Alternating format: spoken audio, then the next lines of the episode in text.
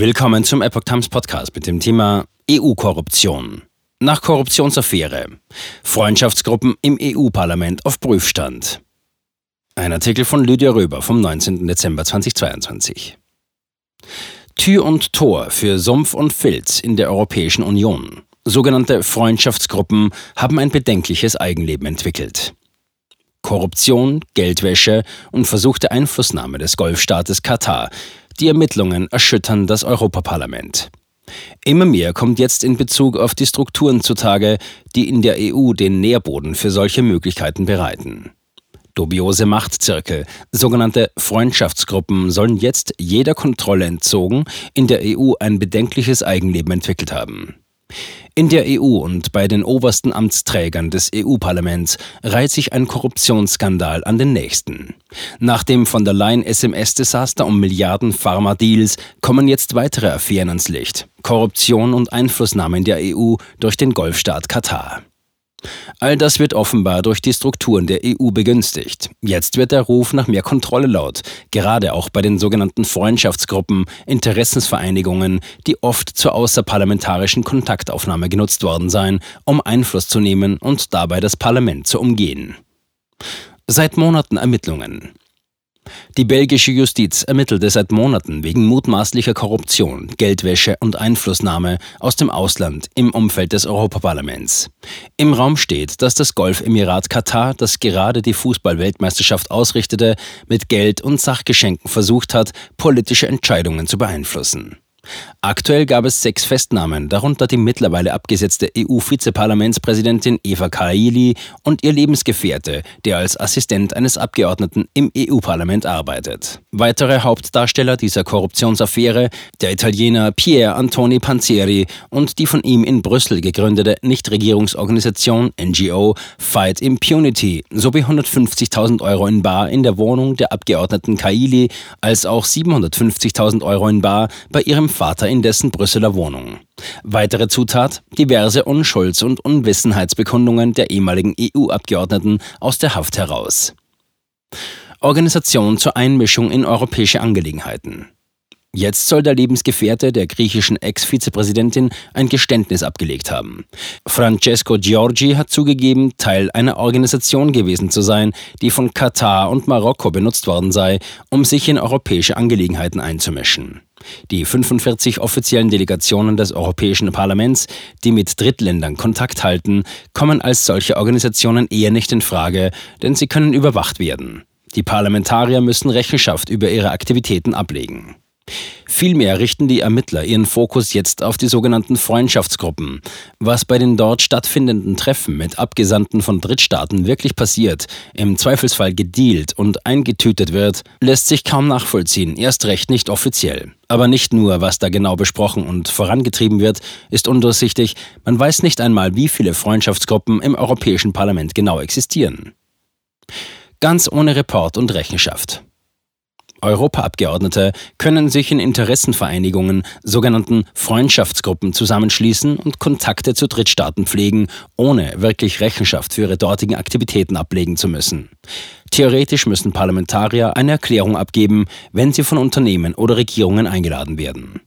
Aber wo kein Kläger, da kein Richter. In der Vergangenheit wurde das kaum überprüft. Und was genau bei Treffen oder Reisen passierte, erst recht nicht. Angesichts dieser neuesten Korruptionsaffäre in Brüssel stimmten am Donnerstag die EU-Parlamentarier mit großer Mehrheit dafür, diese Machtzirkel künftig besser zu überwachen. Dafür soll ein Register der Gruppen und ihrer Mitglieder eingeführt werden. Irritierend ist hier zunächst einmal, dass es so etwas in der Vergangenheit nicht gab. Bisher führen nur wenige Freundschaftsgruppen ihre Mitglieder auf. Solche, die darüber Auskunft geben, sind somit zumindest formell transparent. Ausgerechnet die Freundschaftsgruppe für Katar pflegt so etwas wie Transparenz, wie die Wirtschaftswoche schreibt. Deren Liste sei immerhin auf der Website der Botschaft von Katar in Belgien zu finden. Unter den Mitgliedern der Freundschaftsgruppe Katar dominieren Männer aus Süd- und Südosteuropa. In der aktuellen Legislaturperiode in der EU, die 2019 begonnen hat, sei man noch nicht nach Katar gereist, lässt der Vorsitzende Christian Silvio Buzoe, ein rumänischer Christdemokrat, verlauten. Die Gruppe sei seit 2020 ohnehin inaktiv. Und natürlich sei es für das Scheichtum Katar interessant, Zugang zu einem der wichtigsten Ausschüsse im Europäischen Parlament zu haben. Soweit, so abwiegelnd, so gut erst einmal. Keine Überprüfung in der Praxis. Einblick in frühere Reisen von Freundschaftsgruppen geben lediglich die offiziellen Erklärungen von Europaabgeordneten. Diese müssen auch Geschenke, die mehr als 100 Euro wert sind, theoretisch bei der Parlamentspräsidentin Roberta Metzola abgeben, so die Vivo, und in der Praxis prüft das niemand nach. Vor sieben Jahren hätte ein Europaabgeordneter laut Vivo beim damaligen Parlamentspräsidenten Martin Schulz über die Freundschaftsgruppen Beschwerde eingereicht. Pikant, es war ausgerechnet Panzeri, der heute im Mittelpunkt der Korruptionsaffäre um Kaili steht. Dieser monierte, die Freundschaftsgruppen wurden und werden von den jeweiligen Ländern benutzt, um einen formalen Kontakt mit dem Europäischen Parlament zu vermeiden. Konsequenzen gab es damals nicht. Die Beschwerde verlief im Sand. Soweit also zum aktuellen Skandal, der dazu führte, dass ein Register dieser Freundschaftsgruppen eingeführt werden soll. Die Gruppen schienen bislang ein willkommenes Instrument der Lobbyarbeit zu sein, die kleine inoffizielle Schwester, die ungestört unter dem Radar der parlamentarischen Kontrolle fliegt. Offiziell steht die Fluggesellschaft Quarter Airways, der National Carrier von Katar, mit 10 Millionen Euro jährlich für Lobbyarbeit als Nummer 1 auf der offiziellen Liste der Top 10 der Lobbyisten in Brüssel. Über das Zustandekommen dieses Betrages können zumindest Zweifel an dessen Vollständigkeit aufkommen. Intransparentes Transparenzregister. Dazu die Auskunft von Statista, einer Online-Plattform für Daten. Zitat: Die Daten stammen aus dem Europäischen Transparenzregister der Europäischen Kommission. Kernstück des Registers sind Schätzungen der Interessenvertretungen zu den eigenen jährlichen Ausgaben für Lobbying.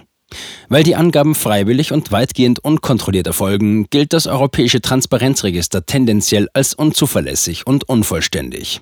Vermutlich werden Ausgaben eher gering veranschlagt.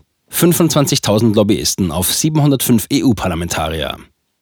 Laut Lobby Control nehmen in Brüssel schätzungsweise 25.000 Lobbyisten mit einem Jahresbudget von 1,5 Milliarden Euro Einfluss auf die EU-Institutionen. Angesichts dieser Zahl müssten die genannten Investitionen von 10 Millionen Euro von Quarter Airways neu untersucht werden.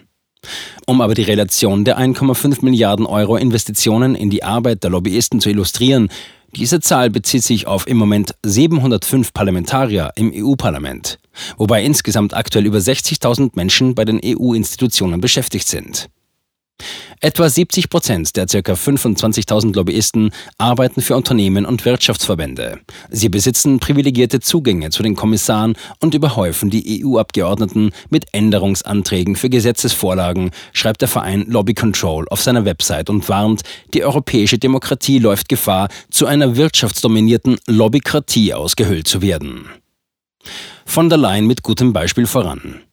Pharma-Riese Pfizer, mit dem mutmaßlich EU-Kommissionspräsidentin von der Leyen eine Lieferung von Impfstoffen in Milliardenhöhe in einem verschwundenen Chat-Austausch mit CEO Albertus Albert Burla anbahnte, taucht nicht in der offiziellen Liste der Top 10 der Lobbyisten in Brüssel auf.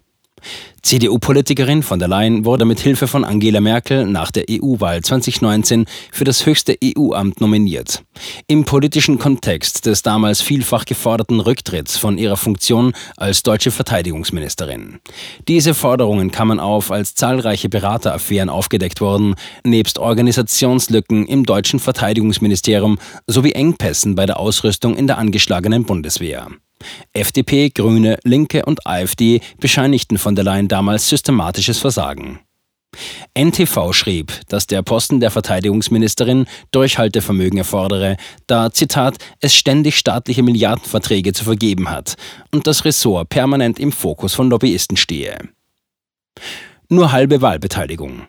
Bei der letzten Europawahl 2019 verlautbarte das EU-Parlament höchste Wahlbeteiligung seit 20 Jahren und führte aus, über 50 Prozent der wahlberechtigten Bürgerinnen und Bürger nahmen an dieser Europawahl teil. Dies ist die höchste Wahlbeteiligung seit 20 Jahren. 50 Prozent der europäischen Bevölkerung hingegen beteiligten sich nicht an der Wahl des neuen EU-Parlaments. Demgegenüber ist auf der Website des Europaparlaments zu lesen, mit ihrer Teilnahme an der Europawahl können sie ihre Stimme Gehör verschaffen und mitbestimmen, welche Richtung die EU in den kommenden fünf Jahren einschlagen soll. Wie der Herr, so das Gschär, sagt man. Oder die Volksweisheit, der Fisch fängt vom Kopf her an zu stinken. Denn wie jetzt immer offenbarer wird, dass nicht nur von der Leyen offenbar wenig vom Durchhaltevermögen hatte in Bezug auf die Einflussnahme durch Lobbyisten und Interessengruppen der Wirtschaft, sondern dass auch die zweite Riege der EU-Parlamentarier in umfassende Lobbytätigkeiten verstrickt ist. Es sei denn, das Aufkommen des Katar-Skandals, in welchem die zweite Reihe involviert ist, soll den Fokus von der ersten Riege ablenken.